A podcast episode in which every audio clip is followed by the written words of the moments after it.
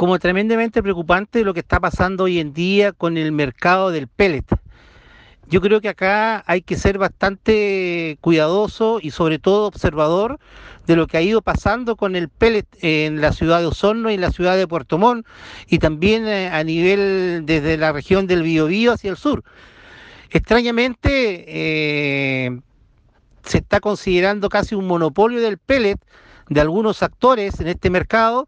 que están dejando sin este producto en el cual eh, programas de gobierno están favoreciendo el cambio de calefactores hacia estufa pellet, pero hoy día estamos viendo la restricción permanente de este elemento de combustión que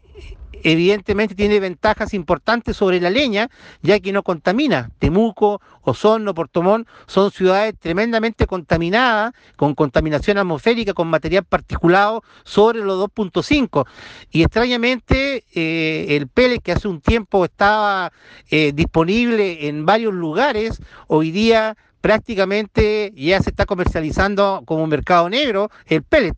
La verdad que yo espero que la autoridad competente, en este caso la Seremía de Justicia, el Ceremi de Economía eh, y también, ¿por qué no?, la Fiscalía, puedan iniciar una investigación no formalizada sobre lo que está comenzando a verse como el mercado del pellet eh, que tiene aristas insospechadas si no se pone atajo o no se comienza a regular desde ahora. Yo como consejero regional voy a plantear este tema la próxima semana en el Consejo Regional, eh, por cuanto creo que aquí hay algo raro que está pasando con el mercado del pellet. Hay que ver eh, las distorsiones que va a generar la escasez de este elemento de combustión no contaminante, que creo que hay que estar atentos y también eh, recabar mucha información sobre esta situación que comienza a ser incipiente, por lo mismo hay que estar muy precavido de lo que puede haber detrás de toda esta situación del peleta.